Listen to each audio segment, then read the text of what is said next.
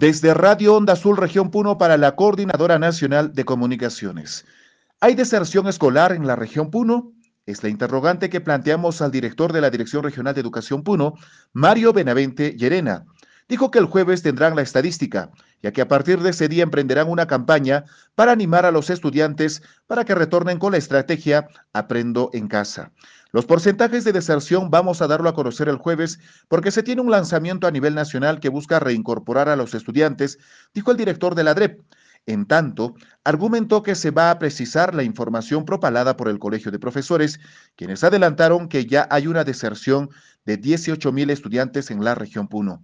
Entre los factores más importantes para una deserción escolar se debe al aspecto económico.